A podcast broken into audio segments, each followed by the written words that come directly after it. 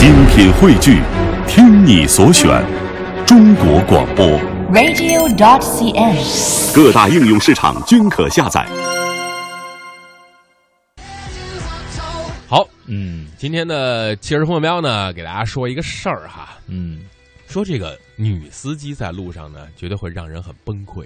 但是如果有两个女司机在路上呢，是不是更加崩溃呢？啊，这是小部分人啊，啊这个啊，我们就是把这个极端的例子提溜出来，给大家说一说哈。啊，呃，其实呢，这个在浙江金华市的某个路口啊，有一辆奥迪车自西向东左转弯，嗯一辆斯柯达呢自东向西左转弯。其实这个两个车是不应该有交集的，对不对？大家想象一下啊，你从那边过来左转，我从这边过来左转，两个人就是逢牛马不相及，就是各走各的路啊，你向左我向右，阳春白雪啊，下里巴人互不干扰，对不对？对，但是这两个完全不可能交叉，完全是平行的走过去的两辆车，竟然在路中央，走向了融合的道路，对，咣的接吻了，就怼到一块儿去了。嗯，这个监控就看到一辆斯柯达车停在左转待转区，绿灯亮之后，慢慢慢慢的往前开。同样，在左转待转区的一辆奥迪车是突然加速，对面啊突然加速，直愣愣的撞上这个斯柯达。由于这个冲击力太大，斯柯达车还咣的跳了一下，弹弹到了一边。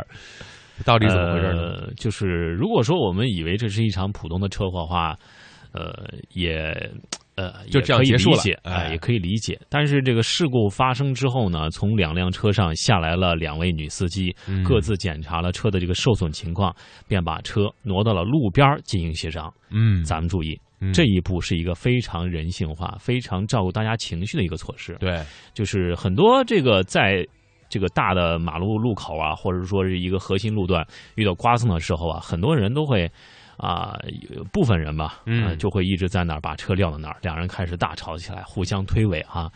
但是呢，就是在遇到事故的时候，能够啊快速检查完车的受损情况啊，拍拍照啊或者什么呀，赶快把车挪到路边进行协商，嗯，这个是一个非常好的这样照顾大家情绪的这样一个但但是嗯我们到现在还觉得这俩女司机还是比较懂得这个对减轻道路拥堵。但接下来哎，两个人都没有报警，哎，警方接到了报警之后呢，这个接到报警的原因，斯柯达哎原因女司机对竟然是被打了。对，报警的原因不是撞车，是打架哈。，对啊，报警人是斯柯达女司机的朋友，当时也在车上，打人者与奥迪女司机有关。嗯，其实呢，这个打架如果发生到这儿，你们觉得就结束了啊？警察处理完了就 OK 了。但是还有更奇葩的，事后警方对两位女司机进行了酒精度检测，结果出来，两位女司机都是，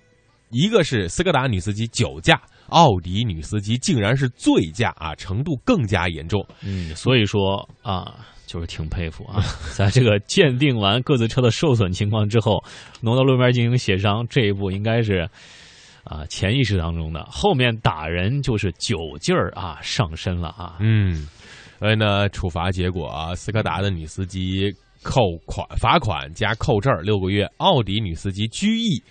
这个结果呢，也是让我们醉了啊！斯柯达女司机本来酒后驾驶够胆战心惊了啊，这一撞，得了一锅都端了。所以呢，真是劝各位，甭管你老司机、新司机、男车主、女车主，喝酒你就踏踏实实的别开车，嗯想开车请代驾啊！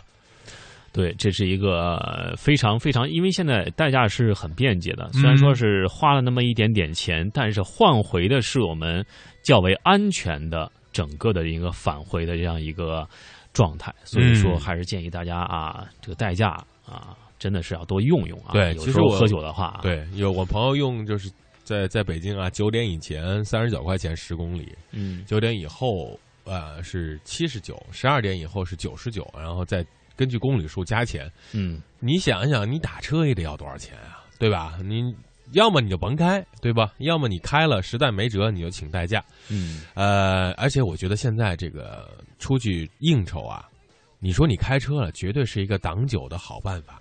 这也是对拒绝喝酒的一个良招。但你得挡住了，你要挡，你别没挡住又 我估计这酒驾这俩女司机就属于劝酒的。哎呀，你喝点吧，然后嗯自己把自己喝进去了哈。嗯